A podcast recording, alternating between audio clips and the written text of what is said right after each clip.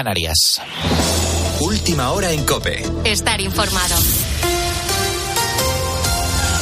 Dejamos atrás un fin de semana en el que miles de personas se han manifestado por toda España para protestar contra el acuerdo del PSOE con los separatistas, un pacto que permitiría a Sánchez mantenerse en el poder al precio que sea necesario. En los últimos días lo hemos podido comprobar con la cesión de una futura ley de amnistía, además de dejar en un difícil encaje constitucional sobre la función de los jueces. David Casado, buenas noches. Buenas noches. Eso ha provocado un amplio rechazo en la sociedad española y las manifestaciones se han hecho notar en todas las capitales de provincia de nuestro país.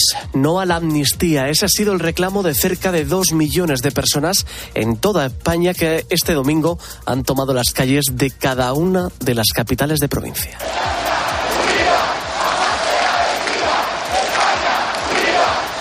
Este cántico y carteles como Se vende España por siete votos han sido los más repetidos en todos los actos. El principal en Madrid, donde medio millón de personas se ha concentrado por esas concesiones a los independentistas.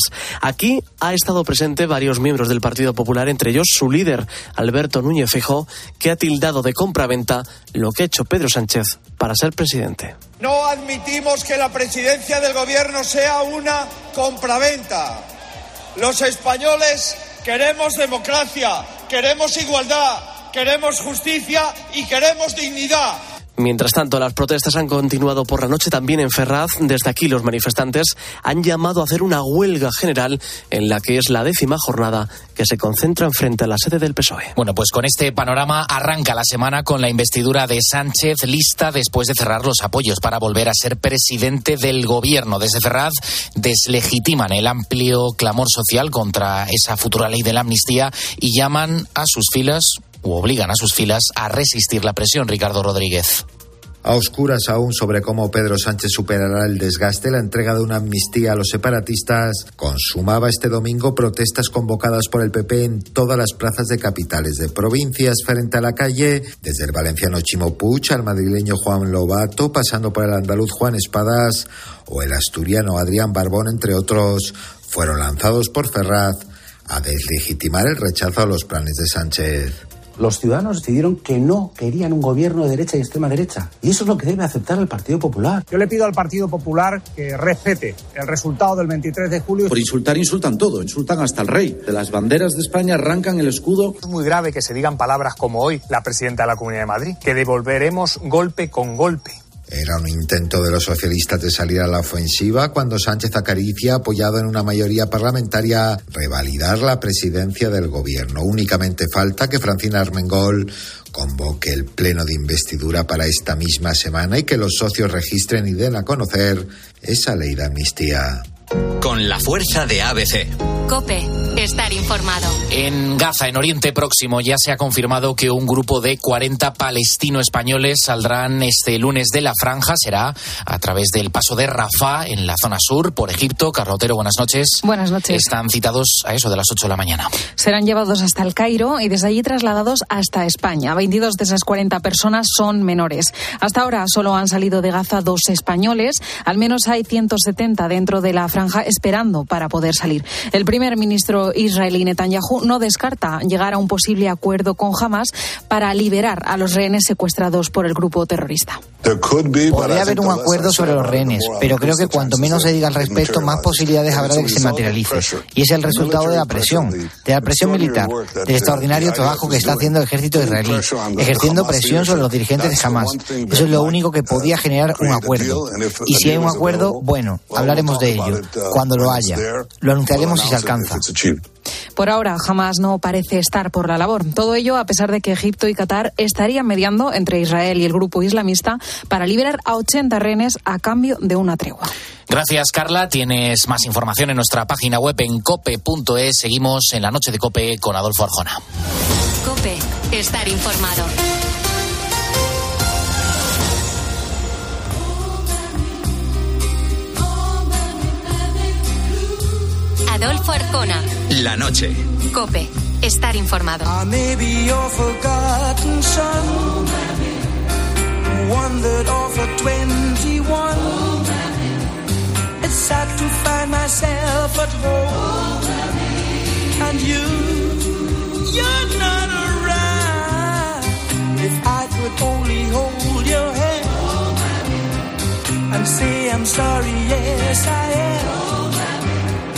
I'm sure you really understand. Oh my, where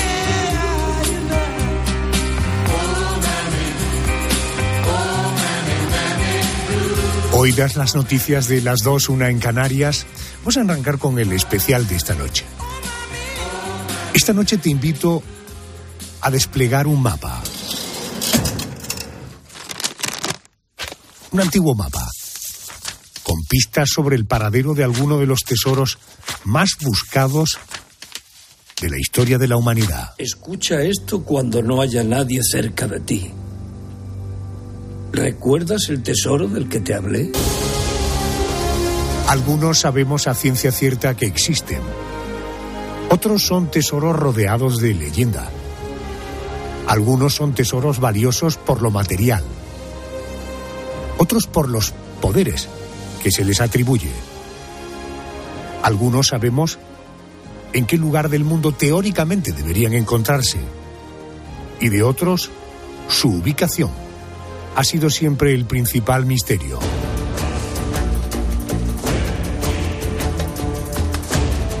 Esta noche aquí, en la noche de Arjona, viajaremos a Rusia, a Colombia, a México.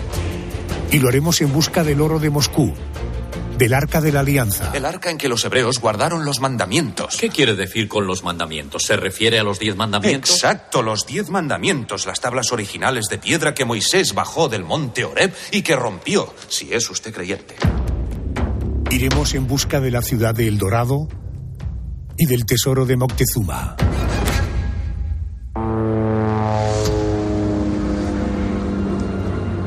Primera parada del mapa, del mapa del tesoro. Esta primera parada nos lleva a la capital de España. Pocos meses después del inicio de la guerra civil, el gobierno de la Segunda República ordena trasladar 510 toneladas de oro de las reservas del Banco de España a la Unión Soviética. Estamos hablando de más del 70% de las reservas de oro españolas. El resto, es decir, 193 toneladas, se trasladaron a Francia, por lo que tenemos dos operaciones de traslado, la del oro de Moscú y la del oro de París. Vamos a centrarnos en la partida que se mandó a Moscú.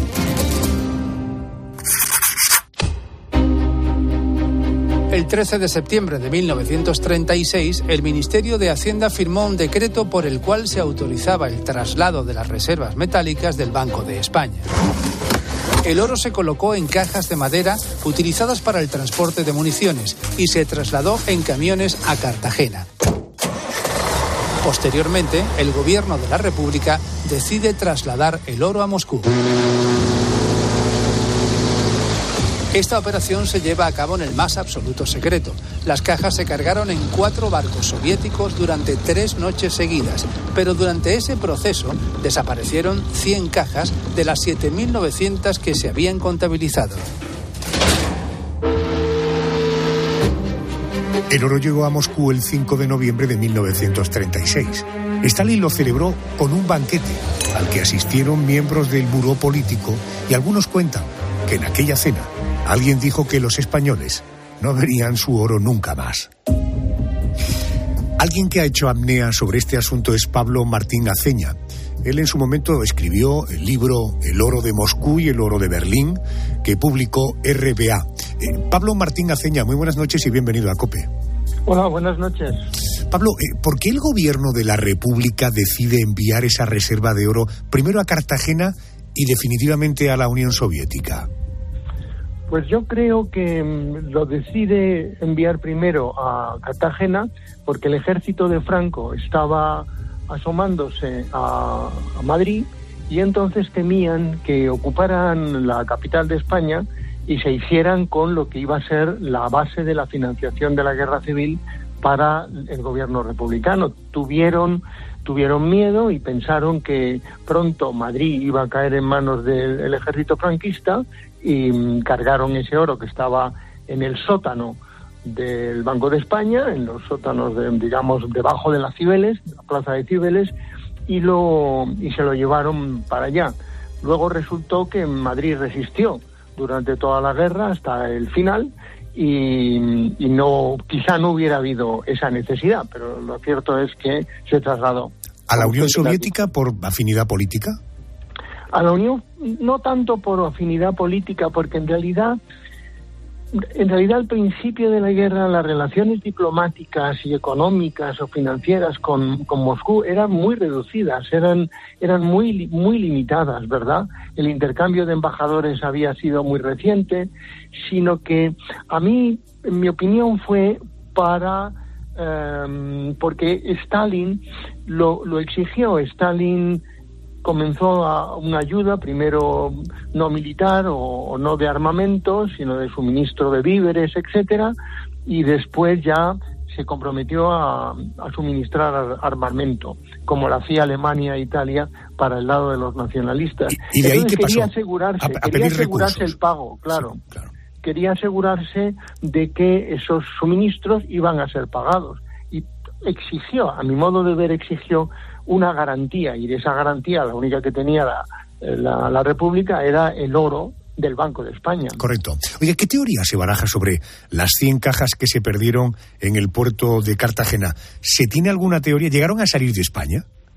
Yo es que no sé, la verdad, tengo que reconocerle que carezco de esa información de que se perdieran a 100 cajas. De, de, de los depósitos del banco salieron eh, 7.800 cajas. También salieron casi mil y pico cajas o más, no recuerdo en este momento, de plata, que contenía plata, porque el Banco de España saca de, perdón, el gobierno saca del Banco de España tanto oro como plata y se lo lleva a plata de menor valor, claro, y se lo lleva a la Algameca, a Cartagena. Pero yo creo que fueron solamente 7.800 cajas de oro, de oro. Luego hubo muchísimas más de plata. Entonces esa, información no la tengo, de verdad, no, no lo sé. Correcto. No lo- Déjeme que en, en posteriores espacios intentaremos poner luz sobre ese dato que a nosotros nos han dado como cierto. Oiga, desde que finalizó la guerra civil hasta ahora, ¿algún gobierno ha reclamado ese oro o, o se ha preocupado de saber qué pasó con él? ¿O aquello fue, fue el pago de esa factura y por tanto nada deberíamos esperar? Digo, en cuanto a su devolución. Claro, eh, sí que el gobierno de Franco, inmediatamente que termina la guerra, tenía, tenía conocimiento de dónde había ido el oro, primero a París, después a Moscú, y empezó a reclamarlo. Hizo reclamaciones pertinentes, ¿no? Para saberlo. Pero yo, yo creo que tenían conciencia de que el oro se había gastado.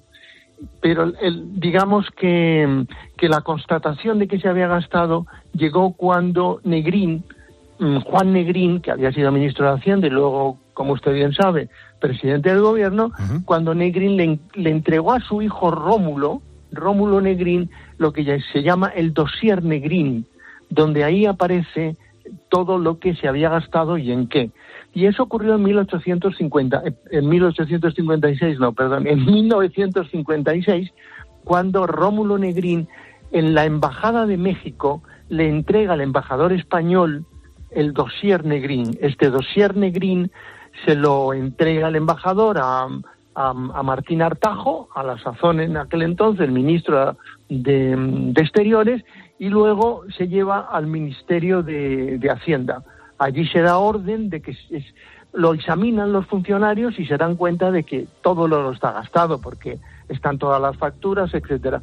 Y el dossier se deposita en los archivos del Banco de España y allí duerme eh, allí duerme el, ah, El sueño de los justos. el sueño de los justos, sí señor. Eh, Pablo, una pregunta. De esas 7.800 o 7.900 cajas eh, que ya intentaremos resolver este asunto, ¿qué consecuencias tuvo para la economía española? Porque claro, al final la reserva en oro es una referencia eh, para que los gobiernos se puedan endeudar, de alguna manera forma parte del patrimonio del país. Eh, ¿Quedó muy tiritando la economía global española? Bueno, fue muy importante, por supuesto, porque España se quedó sin reservas monetarias, se quedó sin reservas de oro y de plata, porque la plata se vendió en, eh, en Estados Unidos, al Tesoro de los Estados Unidos. Entonces, tenga en cuenta que era un mundo en el que ha- había controles de cambio, no había convertibilidad de- de monedas y por lo tanto había que pagar en algo tangible como era el oro. Y España se quedó sin reservas monetarias, sin reservas, sin reservas de oro en, absoluto. Luego, claro, cuando, cuando termina la guerra, pues uno de los problemas que tiene Franco es que, mm, pues para eh, pagar importaciones, pues carece de, carece de ese dinero, más que dinero, carece de ese, de ese activo metálico que, que es el oro. Entonces, pues sí, lo que, lo que trataron de hacer las autoridades españolas a partir del 39 era de recuperar algo de ese oro, no del oro de Moscú que estaba gastado, sino comprar oro en los mercados internacionales para ir reponiendo poco a poco esas, esas reservas. Entiendo. Sí que tuvo una incidencia importante, como usted ha dicho, sí, sí. Y eh, para terminar, y naturalmente voy buscando su opinión respecto de este asunto. Eh, la decisión de enviar ese oro a Moscú más allá de pagar una deuda, ¿pudo tener también que ver la idea de si ganan los fascistas eh, dejar a la economía del país tiritando y que arreen estos? Ah, bueno, esa es una opinión interesante, sí, es un punto de vista interesante. Yo creo que, que era salvarlo, era realmente, era salvarlo de que cayese en manos de, la, de las tropas de Franco, por supuesto, que tuvieran la intención de, bueno, si cae en manos de, mejor que nos lo gastamos para que no tengan fuentes de financiación los, como usted ha dicho, los fascistas, los franquistas. No sé, pero sí, es posible, es posible, pero habría que penetrar en la mente entonces de Franco y sus colaboradores en Sí. aquel entonces. Pero sí, lo que usted dice puede ser. Eh, Usted habla de salvar eh, esos recursos, esa moneda universal que es el oro, pero en este caso eh, la salvación fue que nunca más pudimos tener acceso a ella, por tanto, más que salvar, diríamos perder, ¿no? Claro, se gastó, se gastó. Correcto. Podemos utilizar esa palabra, podemos utilizar otra, pero lo cierto es que se, se gastó hasta la última onza de la que disponía el Banco de España. Si te apetece bucear un poco más en este asunto, te recomiendo este libro, El oro de Moscú y el oro de Berlín. Eh, el autor es Pablo Martín Aceña, lo publica para más datos RBA. Pablo, gracias por atenderme a estas horas. Te mando un abrazo. Gracias. Bueno, encantado. Muchísimas gracias. Muy amable, gracias.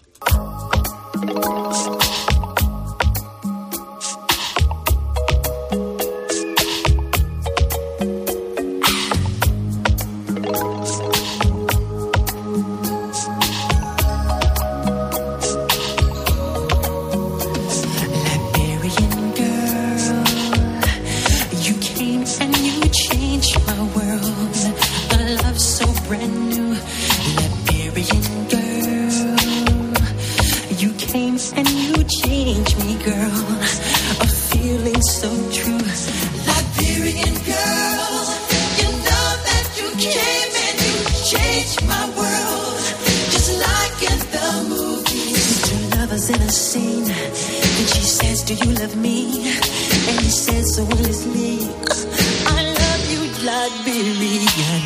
Para descubrir nuestro siguiente tesoro escondido, tendremos que viajar por diferentes lugares. Buscamos un cofre de madera, cubierto de oro. Lo encargó Moisés. Encargó construirlo a un orfebre que se llamaba Bezabel. El diseño era un diseño ordenado por Dios. Según el Nuevo Testamento, dentro contenía las dos tablas de piedra de los diez mandamientos, la vara de Aarón y una vasija. Hay más de 20 expresiones para nombrar este tesoro, pero la más conocida es el Arca de la Alianza. Antes de intentar averiguar dónde se puede encontrar este tesoro, vamos a saber algo más sobre él. Eh, José Luis Barrio Canal es catedrático de Sagrada Escritura de la Facultad de Teología del Norte de España. José Luis, muy buenas noches. Muy buenas noches, Adolfo. Arca de la Alianza, del Convenio o del Pacto. ¿Por, por qué recibe estos nombres? Sí, como bien has señalado, recibe distintos nombres que se usan in- indistintamente a lo largo de la Sagrada Escritura. Si bien el, que permanece siempre es el término arca y se añaden complementos como por ejemplo arca de Dios o arca de Yahvé y arca de la Alianza, pues es el, el más común y precisamente el nombre le viene porque contiene las dos tablas de la alianza, es decir, en las cuales Dios escribió sus, el decálogo, los diez mandamientos, cuando se reveló a Moisés en el monte Sinaí. Las primeras tablas con los diez mandamientos fueron destruidas por la ira de Dios y Moisés recibió unas segundas. Cuentan que los restos de las primeras, de las destruidas, también estarían dentro del arca, pero además de las tablas, ¿contenía algo más el arca? Pues mira, según el libro de los reyes, el primer libro de los reyes, así como también el libro del Éxodo, los dos del Antiguo Testamento, se dice que, dice literalmente, tengo aquí la cita, que en eh, Primera Reyes, que no había en el arca más que las dos tablas de piedra que Moisés depositó allí en el Oré, las tablas de la alianza que estableció el Señor con los hijos de Israel. Pero si vamos al libro de, de la carta a los hebreos, en el Nuevo Testamento, se dice que además de las tablas de la alianza, como bien ha señalado también, estaba la urna de oro colmaná y también la vara florecida eh, de Aarón. Cuando es decir, habla- que estaban esos tres- que son las tres son reliquia- reliquias del Éxodo. Y cuando habla de maná, ¿a qué nos estamos refiriendo? Pues es eh, el alimento con que Dios sustentaba a su pueblo durante el peregrinaje por el desierto a la tierra prometida, cuando salieron de Egipto, ese trayecto que según la Sagrada Escritura duró 40, 40 años. José Era pan como que, el maná que es como un alimento que caía del cielo. Correcto. ¿Se sabe por qué lugares fue pasando el arca y dónde se le perdió la pista? Sí, sí. Eh, siguiendo la narración bíblica, vemos que estuvo en importantes santuarios del norte de Israel, como eran los santuarios de Gilgal, también de Siquén, y de y Silo. Y aquí es en Silo donde fue, se estableció hasta que eh, en una batalla contra los filisteos, en la cual murió en esa batalla el rey Saúl y llevaron precisamente desde Silo el arca a la batalla, pues fue que el, el- el ejército de Israel fue derrotado y los filisteos se llevaron el arca, robaron el arca y la depositaron junto a su dios victorioso Dagón en, en Asdod. Pero como consecuencia de la presencia del arca en medio de- de- de- de- del templo, pues atrajo tales desgracias a los filisteos que después de siete meses decidieron, decidieron devolver eh, el arca y entonces ahí ya David eh, llevó el arca a Jerusalén, la estableció una tienda, él quería construir un templo, pero no será él el que construya el templo, será su hijo Salomón. Y entonces ya Salomón, eh, con la construcción del templo en Jerusalén, allí en el lugar más santo que se llama Santa Santorum, se depositará el arca. Y una vez que el templo ya fue destruido por las tropas de Nabucodonosor, pues ya no tenemos noticia, desaparece, desapareció el arca y por eso desconocemos. ¿eh? Eh, José Luis, una última pregunta que tiene que ver, eh, desde luego, con su formación como teólogo, pero también su impresión personal. ¿El arca de la alianza existió o es un acto de fe el que hay que hacer para creer en ella? Mira, yo encuentro muchas más razones para creer que existió el arca que el negar su existencia. Y digo porque si lo comparamos también con otras culturas, por ejemplo, los árabes preislámicos, es decir, anterior al siglo VI eh, después de Cristo, se conservan eh, piedras sagradas de ellos eh, que las depositaban en pequeñas tiendas de cuero rojo y que eran transportadas por dos camillos. Y en el campamento, la tienda estaba situada, que contenía estas piedras sagradas, estaba depositada junto a la tienda del jeque de la tribu y se acudía a, a esa tienda en presencia de esas piedras sagradas precisamente para consultar a la divinidad, porque esas piedras eran signo de la presencia de la divinidad y también eran signo de su protección. ¿Me quieres Por eso, decir que hay la tradición- su- me, me quieres decir que hay suficientes detalles como eh, para pensar que la existencia del arca es absolutamente real?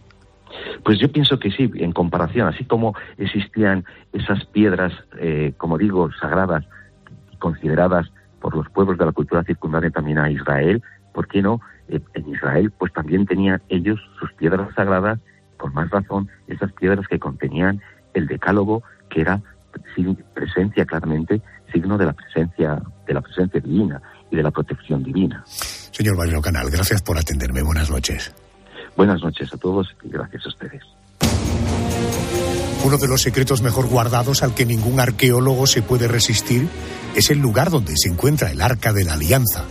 En la actualidad hay varias teorías sobre dónde se esconde este tesoro. Para saber cuál es el más probable, vamos a preguntarle a un arqueólogo sobre el valor histórico y el poder que algunos le atribuyen al Arca de la Alianza. Ese arqueólogo es profesor de arqueología de la Universidad Autónoma de Madrid, por tanto es arqueólogo. Ángel Fuentes, buenas noches. Hola, buenas noches. Oiga, cinco posibles lugares donde se puede, donde puede estar escondida el Arca de la Alianza, oculta en el Monte Nebo, en Jordania, en Jerusalén bajo un templo, o el Monte de la Calavera, en una iglesia de Etiopía o en Zimbabue, en África. En su opinión, ¿cuál de todas es la más acertada y por qué? Y más sitios incluso que cinco, eh, porque este es uno de los eh, de estos eh, objetos míticos que se les perdió la pista de época muy antigua y que, y que han reivindicado, porque además hay interés en reivindicar un objeto como el Arca de la Alianza por parte de muchos reinos, por parte de muchos reyes y en muchos sitios. Eh, los que ha citado usted, pues todo esto tiene que ver con las tradiciones. El, arca se perdió, eh, se le perdió la pista. Se le perdió la pista, probablemente se la llevaron a Babilonia en el primer exilio y dicen que no volvió. También se piensa que volvió, se quedó en el templo de Jerusalén, pero es verdad que se olvidaron de ella. Según qué tradición se analice, pues las posibilidades son unas u otras. Hay una tradición judía, eh, que, incluso de época prerrabínica, la que dice que se, se pidió que, la, que el arca se enterrara en el monte Sinaí. ¿Eh? Por lo tanto, debe de estar allí y además que su lugar, ese lugar iba a quedar desconocido para eh, los judíos, para que nadie jamás la molestara. por lo tanto, ese sería un posible, según la tradición judía, como también el monte Nebo, porque por ahí entró a la tierra de Canaán eh, el pueblo de Israel precedido por el arca de la alianza, de manera que por esa zona del, Jordán, de manera que tampoco sería raro. Esa es la tradición judía, como también que a lo largo del tiempo y en época ya rabínica, pues en el templo debía de estar escondido, ellos pensaban, ¿eh? o que se lo llevaron a las montañas, hay varias tradiciones. Eh, los musulmanes también creen que, hay algo de, del arca de la alianza eh, que alude al, a, la, a, la, alcurnia mm, eh, agarena, a la, alcurnia musulmana de, toda la religión, ¿no? aunque no piden exactamente que el arca esté su área de, actividad o de, o de, control. Entiendo. Eh, Ángel, en, su conocimiento, ¿sabe si siguen, eh, no sé, expediciones, grupos, investigadores buscando en estos sitios o en otros el arca? En Etiopía, en Etiopía es tradición de que estuvo en Aksum eh, la, iglesia, en la iglesia de Sion María, en la iglesia de Santa María de Sion, eh, Aksum estuvo, que es la gran cultura este etíope eh, época posclásica, estuvo allí y está el arca. Y de hecho hay una reclamación de, de, que está allí, que lo que pasa es que no la puede ver nadie, porque no nadie puede ver el arca de la alianza, nadie puede ver lo que, lo que hay dentro, que son en teoría las tablas de la ley, pero el patriarca dice que él la ha visto, que está muy bien, eh, en fin, hay ese, ese reclamo eh, de que está.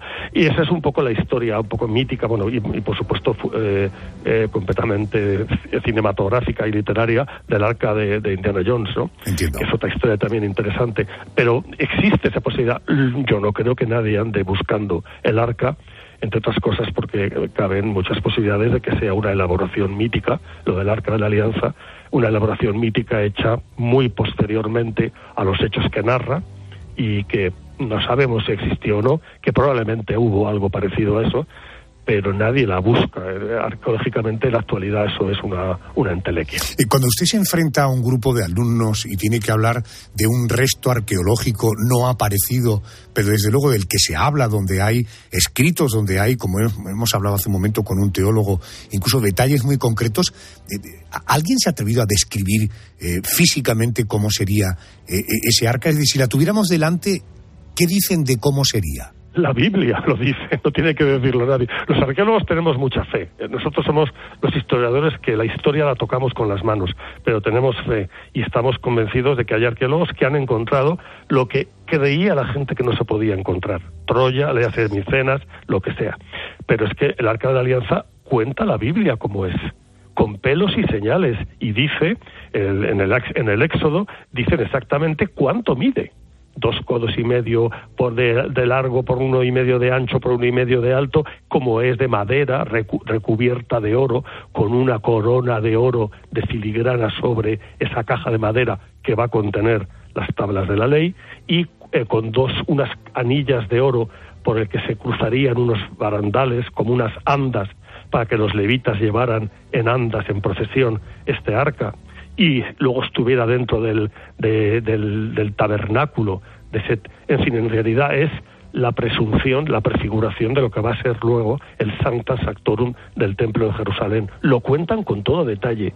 De hecho, estaba oyendo a la persona que me antecedió, eh, es verdad que hay tanta coincidencia de tantas, eh, bueno, está tan bien contado y pintado en la Biblia que hay muchísimas reconstrucciones de cómo era el arca, todas muy parecidas, todas muy parecidas y que, y que simplemente es la imagen simbólica de Dios sobre el pueblo de Israel y la protección de Dios.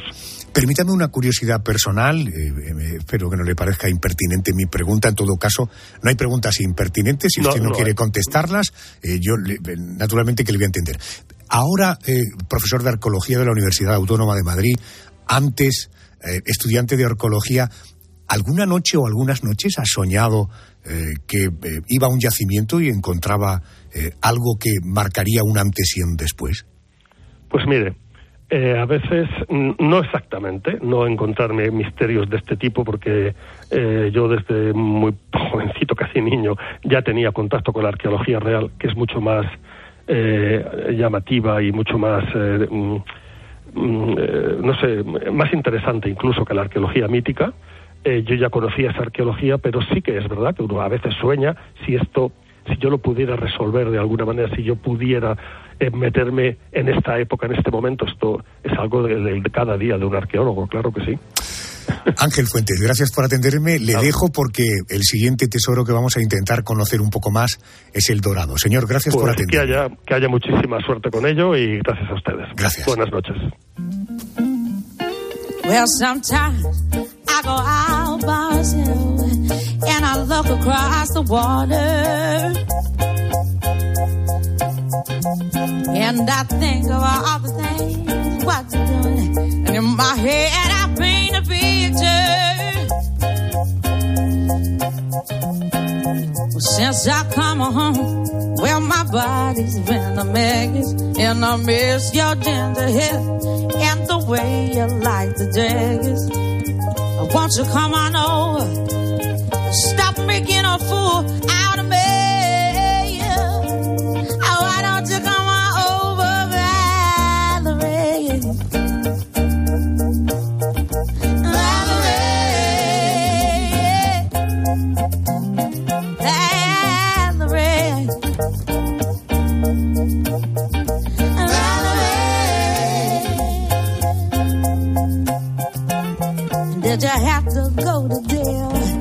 Seguir viajando en esta noche buscando tesoros. El siguiente nos lleva a recorrer Sudamérica. No sabemos si vamos en busca de una realidad o de una leyenda.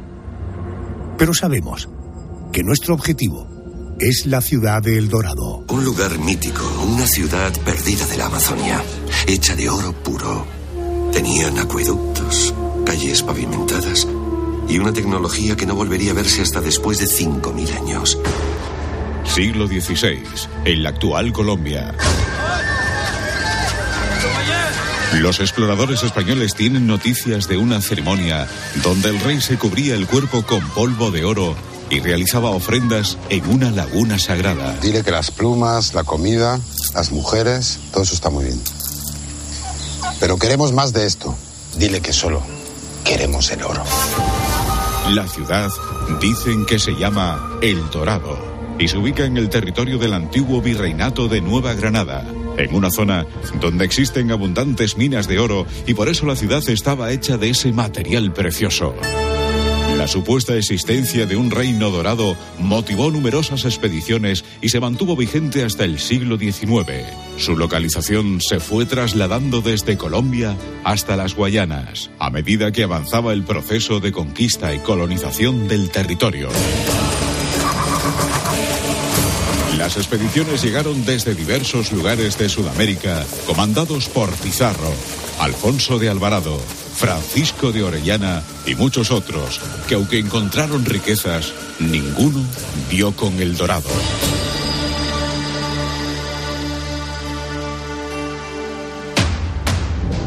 ¿Verdad o leyenda? Vamos a preguntar a un experto. Él es Pablo Orduna, es profesor del grado de Geografía e Historia de la Universidad Internacional de La Rioja. Profesor, muy buenas noches y bienvenido a la COPE. Muy buenas, bien hallado. Vamos a ir eh, poco a poco para entenderlo bien. Eh, ¿Cómo supieron los conquistadores del siglo XVI que existía una ciudad hecha completamente de oro? Pues si me permite, Adolfo, es, mm, reformulemos un poco la pregunta. ¿Cómo supieron y dónde lo supieron. Ya se ha dicho en la entradilla de, la entrevista un poco la ubicación, ¿no? Lo que es el, antiguo virreinato de, Nueva Granada, que por aquellos tiempos, para centrarnos un poco cronológicamente, estamos hablando del siglo XVI, principios, se trataba de la audiencia de Nueva Granada, la audiencia de Quito, y parte de la audiencia de la española con la Capitanía General de Venezuela, es decir, lo que ahora más o menos englobaría, bueno, y la audiencia de Panamá, el istmo de Panamá, eh, Ecuador, Colombia, las Guayanas, Venezuela, o sea, es un lugar de, encuentro de realmente de dos continentes y de tres o cuatro ambientes diferentes a nivel geográfico y climático y dos océanos, el Atlántico y esos mares del sur que luego se llamarían el Pacífico. Entonces, ¿cómo se enteraron? Pues de la forma más, más ingenua posible. Nadie va buscando ahí ningún dorado, esa expresión que se nos ha quedado a nosotros, pero en el, eh, estando en, en, la actual Colombia, más o menos ubicados, les llega una noticia a, ciertos exploradores, que ahora hablaremos, eh, de una ceremonia que se realizaba un poquito al norte, en lo que viene a ser el, la altiplanicie de eh, Cudimboya, mm, donde, bueno, se decía que los indígenas cubrían a un rey, con oro. Eh, las fuentes decían que con oro, que casi como pintado en oro, y que eh, junto a un lago se hacían ciertas ofrendas o rituales. Eh, estamos hablando del pueblo, de lo que hoy entendemos por el, pueblo Muisca. Y, la, y el cierto lago no es otra cosa que la laguna de Guatavita, un poco difícil de pronunciar para igual para, para la gente de la península, pero Guatavita en, en Colombia. Y bueno, pues a partir de ahí se despertó como una, supuesta ilusión de hay un lugar más rico que este, que ya lo era de por sí para los que llegaban de la península, esas tierras, donde, eh, bueno, como se ha, se ha oído en esa, esa anterior del, documental, pues, eh, pues había una ciudad muy evolucionada, eh, se, muy rica en oro, con grandes tecnologías, lo cual dijo, hay que ir ahí a buscar. Y así fue un poco como llegó a estos eh, colonizadores la supuesta existencia ¿no? de, un reino, nunca mejor dicho, de oro. Eh, Pablo, eh, parece que se encontraba, dicen, en Colombia, esto es lo que he leído, en un supuesto cerro de oro que se encontraba en un valle. Después surgieron otros lugares en Venezuela, en, en el Ecuador. Oiga, si el dorado no existió, ¿por qué se mantuvo la creencia? ¿Usted cree que pudo ser un invento de los indígenas para mantener entretenidos a los conquistadores y que lucharan entre ellos? Yo tanto no, no creo. Sí que, a ver, eh, sí que eh, hizo perder el norte, nunca mejor dicho, el horizonte a muchos de ellos. Pero hay que tener en cuenta que López de Gómara en 1552 publicó Historias de las Indias y en el capítulo 2 señalaba que el mundo es redondo y no llano. Bueno, sin entrar en disquisiciones con los eh, terraplanistas, sí que se dieron cuenta que, que, el mundo era mucho más de lo que abarcaban y llegaron a tierras muy ricas. A ver, no existió, sí existió, para mucha gente existió. De hecho, hasta el siglo XIX hubo expediciones y lo siguen buscando. Y yo me atrevería a decir que hasta el siglo XXI eh, ha seguido habiendo expediciones, porque si no tengo mal en, y estoy eh, jugando un poco de memoria, ¿eh? pero eh, y aún no, bueno, he leído algún trabajo suyo, pero Albert Lin y Santiago Giraldo, que es el, que he leído alguna cosa, a través de un radar de tipo LIDAR, que estos son radares que pueden escanear la Tierra, haya o no haya vegetación, y hacer una especie de radiografía. Pues dicen haber encontrado en mitad de la de la selva colombiana, una ciudad, bueno, pues de más de casi, casi 2.000 eh, metros cuadrados. Eso es una barbaridad. Y que eso es el principio de lo que han podido escanear. Y ya enseguida aparecieron, a día de hoy, por eso quiero decirlo, en el siglo XXI voces diciendo, allí está el dorado. Entonces, fue una estrategia de los pueblos indígenas para entretener a los conquistadores? Yo creo que no. Que entretuvo a muchos conquistadores y los alejó de su función de asentamiento, organización y desarrollo de, nuevas administraciones en el territorio? Por supuesto. Tenemos el caso de, bueno, de, eh, por ejemplo, Aguirre, eh, Alvarado, eh, y, si no seguir, bueno, el Marañón, que, que, está toda la redacción del texto del Marañón, etcétera, ¿no? ¿Les entretuvo? ¿Les, distrajo? Desde luego que sí. Era el fin último de los indígenas. Yo creo que más o menos era acoplarse a una nueva realidad, no tanto distraerles. Eh, Pablo, para terminar, eh, me hablabas de que muchas expediciones hasta el siglo XIX, a partir de ahí ha seguido el interés, pero da la impresión de que ese interés ha decaído. Eh, ¿Por qué ese decaimiento del interés por buscar y encontrar el dorado?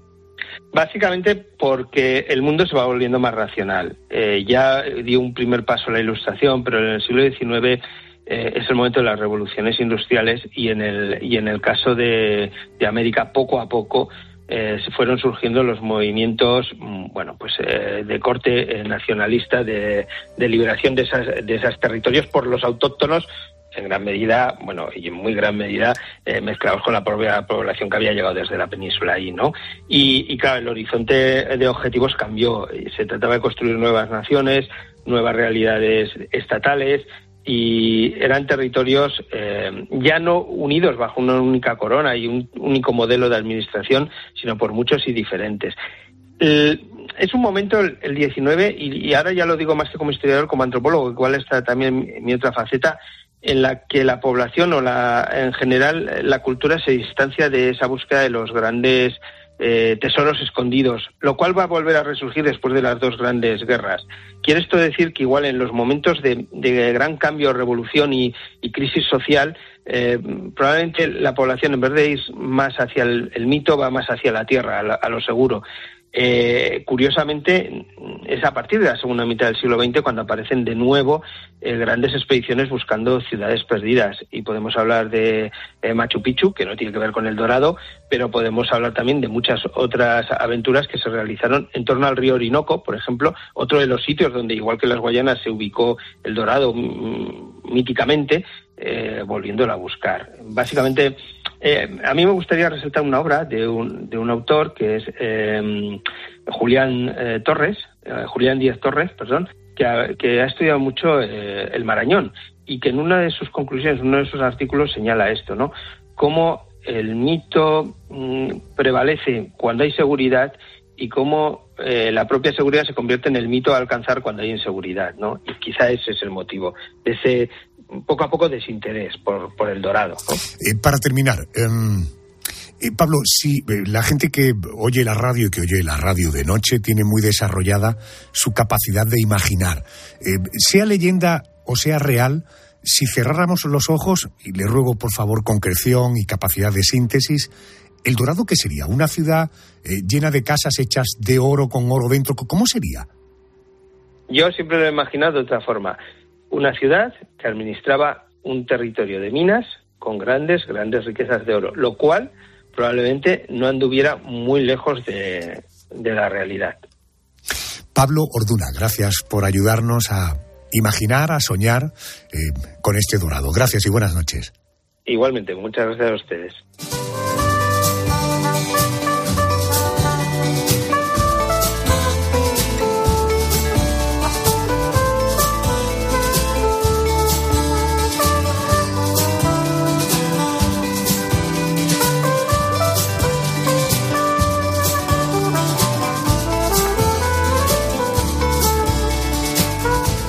Ya que estamos en América, vamos a seguir buscando tesoros escondidos por esta parte del mundo. Seguimos en América.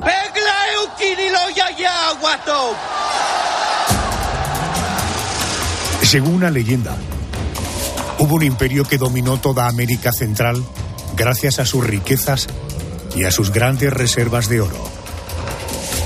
Este imperio era el Maya, protagonista de una de las historias que enfrentó a españoles y mexicanos hace más de cinco siglos, la del tesoro maldito de Moctezuma. 8 de noviembre de 1519.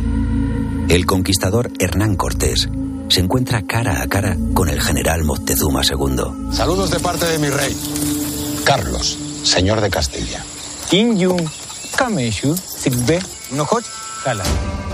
Gracias a la intercesión de Carlos V de España y I de Alemania, ambos hicieron una buena amistad y el rey azteca accedió a darles a él y a sus soldados un gran templo donde podrían dormir durante las noches de invierno.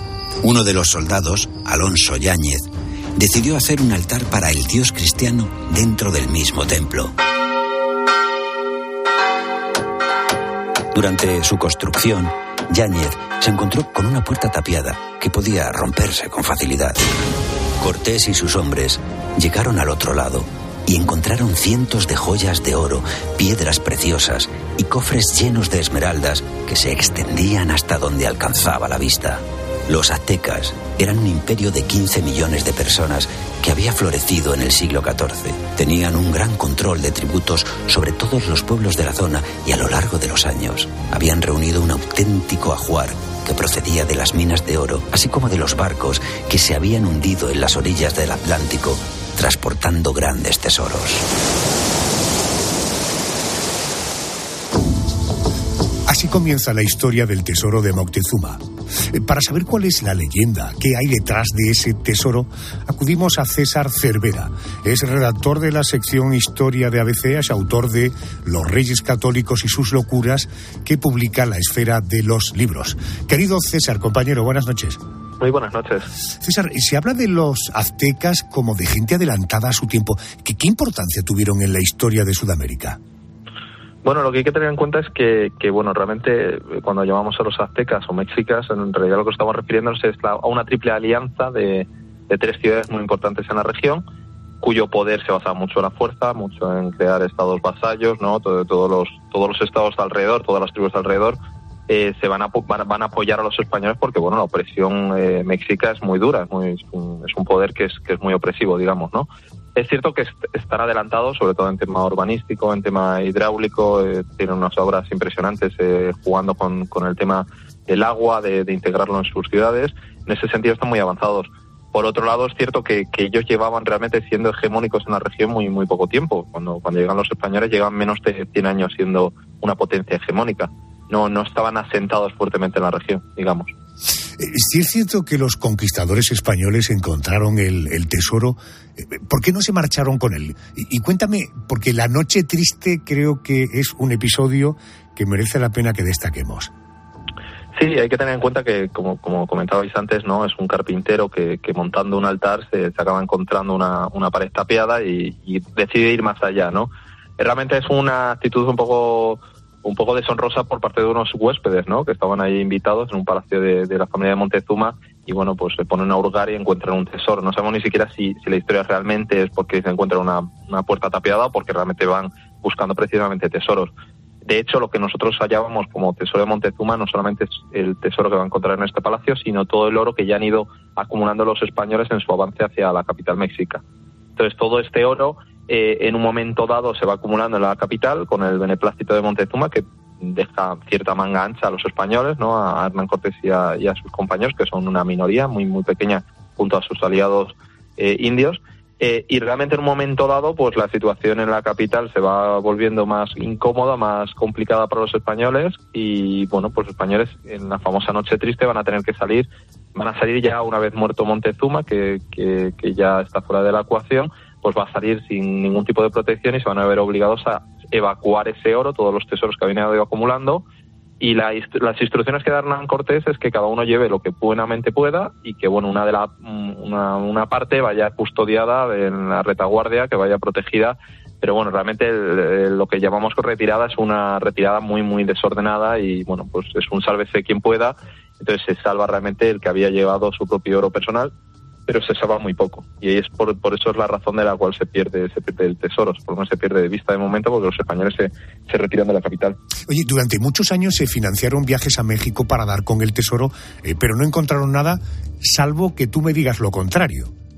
No, no, no se encontraron nada porque, bueno, realmente había, había una leyenda entre los españoles de que una vez se marcharon los, los españoles de, de la capital, bueno, pues los indios, eh, los, los mexicas, eh, acumularon todos los tesoros que habían encontrado a los españoles y los acumularon en una misma posición y lo hundieron a su vez en una laguna localizada por ellos. Bueno, suena un poco a la típica leyenda del pirata que, que, que da el golpe de gracia ¿no? y consigue todo ese tesoro y lo esconde en una isla que nunca hemos entendido para qué va a esconder el tesoro en la isla, ¿no? Lo mejor es usarlo cuanto antes.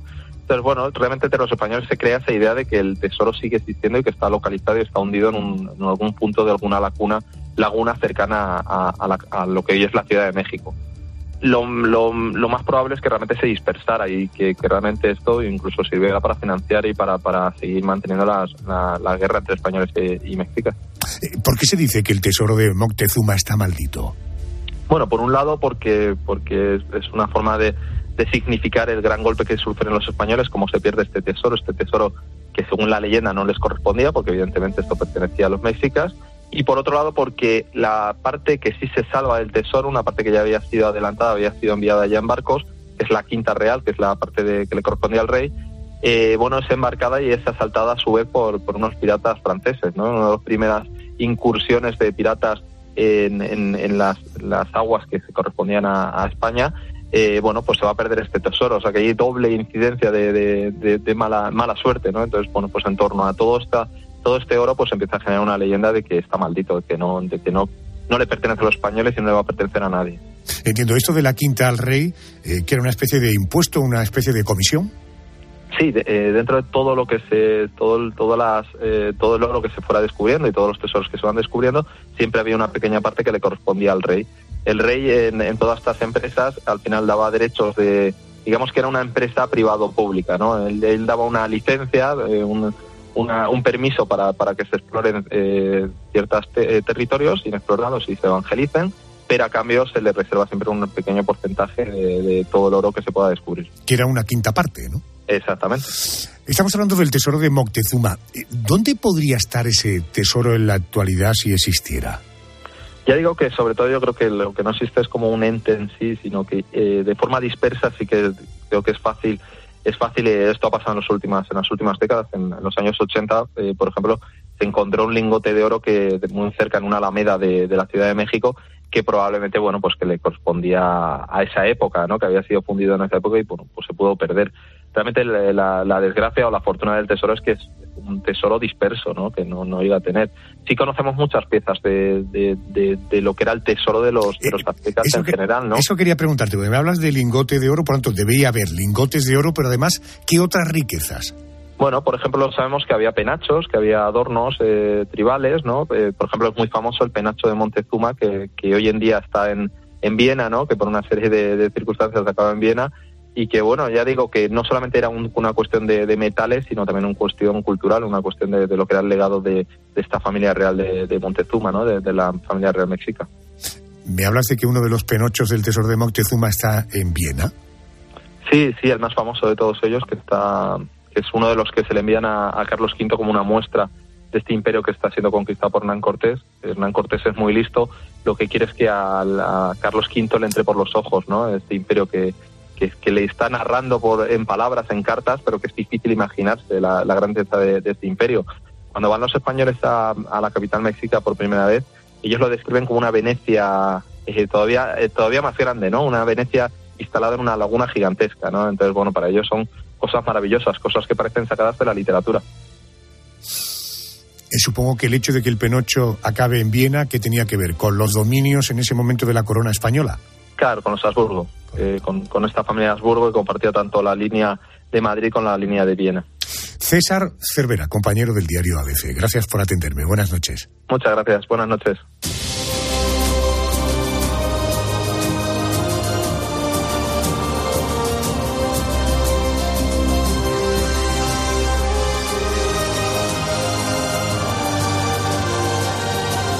Esta noche hemos desplegado un mapa del tesoro que nos ha llevado en busca del arca perdida, a seguir el viaje del oro de Moscú, a descubrir la ciudad de El Dorado y averiguar o intentar averiguar dónde se encuentra el tesoro de Moctezuma. Hasta aquí nuestro especial Tesoros Perdidos. Vamos al boletín de las 3.2 en Canarias. Por cierto, si la curiosidad es uno de tus rasgos, después seguimos para contestar al porqué de las cosas. My soul.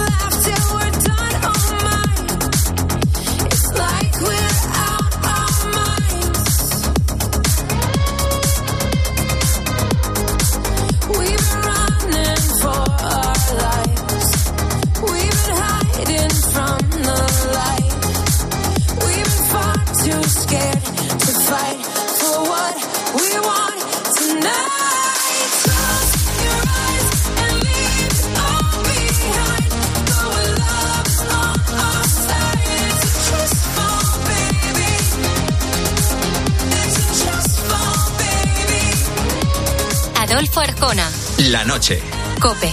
Estar informado. 274 objetos aéreos se introdujeron en el espacio aéreo estadounidense y no pudieron ser identificados. Recordemos que un ovni no es un extraterrestre, es un objeto volador no identificado. ¿Por qué se ha convertido en una pesadilla? Pues mira, entre otras cosas porque es un asunto de defensa nacional, drones y la nueva tecnología, los, los misiles hipersónicos, evidentemente son en principio... Los martes a las once y media de la mañana, Javier Sierra en Herrera en Cope. Alucina.